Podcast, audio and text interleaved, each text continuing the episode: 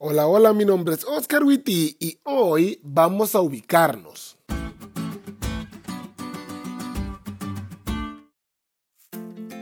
Pequeñuelos, la ubicación. Dícese de aquel lugar en el que se encuentra algo, como mi corazón que está ubicado en su sonrisa. Es que estoy sumando puntos por si la riego esta semana. Pero ya entrando en materia, creo que a varias personas nos han dicho ubícate en algún momento de nuestra vida. Por ejemplo, cuando das un comentario fuera del lugar, como querer sacar como tema de conversación la nueva serie de Netflix en un grupo de personas de 70 años sin acceso a Internet. Allí, por favor, ubícate. Pero si hablamos de ubicación, hay situaciones que te ubican, ¿eh? Como por ejemplo, si quieres vivir un estilo de vida que no puedes pagar, tarde o temprano las deudas que te estás haciendo te van a ubicar. Y tristemente de una forma fuerte. Y ya que estamos hablando de ubicaciones, la lección de hoy habla de alguien que nos ubica en el momento de la profecía de Daniel 11. ¿Ves que ayer hablamos del príncipe del norte y del príncipe del sur? Estos representan a Grecia, uno en Siria y otro en Egipto, pero al final de cuentas, dos reyes griegos. Pero a partir del versículo 16 leemos, y el que vendrá contra él hará su voluntad y no habrá quien se le pueda enfrentar, y estará en la tierra gloriosa, la cual será consumida en su poder. Ese que habría de venir y que estaría en la tierra gloriosa es el imperio romano en su fase pagana. Y ustedes me dirán, ¿cómo llegó a esa conclusión, pastor? Bueno, la lección enfatiza algunas de las pistas que la Biblia nos muestra.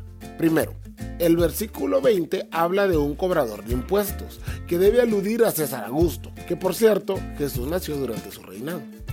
Y número 2, este cobrador de impuestos iba a ser sucedido por un hombre despreciable y la historia nos muestra que después de César Augusto, el loco de Tiberio, que hizo un montón de barbaridades, tomó el trono.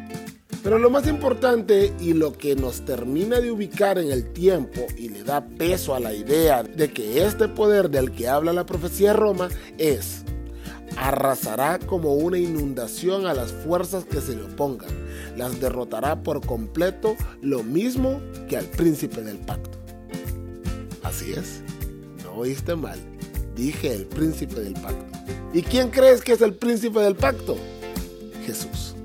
Durante el reinado de este hombre despreciable, el príncipe del pacto habría de morir. ¿Y durante el reinado de quién crees que muere Jesús? Así es, en el reinado de Tiberio. Ver a Jesús aquí nos ubica a través del flujo de acontecimientos históricos, pero tal como menciona la lección, también nos hace ver el impresionante preconocimiento divino.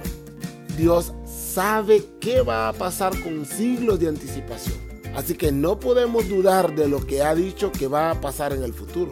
Pero por si todo lo demás fuera poco, su presencia en tu vida te ubica.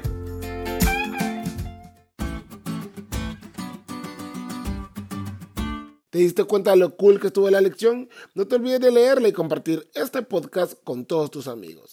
Es todo por hoy, pero mañana tendremos otra oportunidad de estudiar juntos.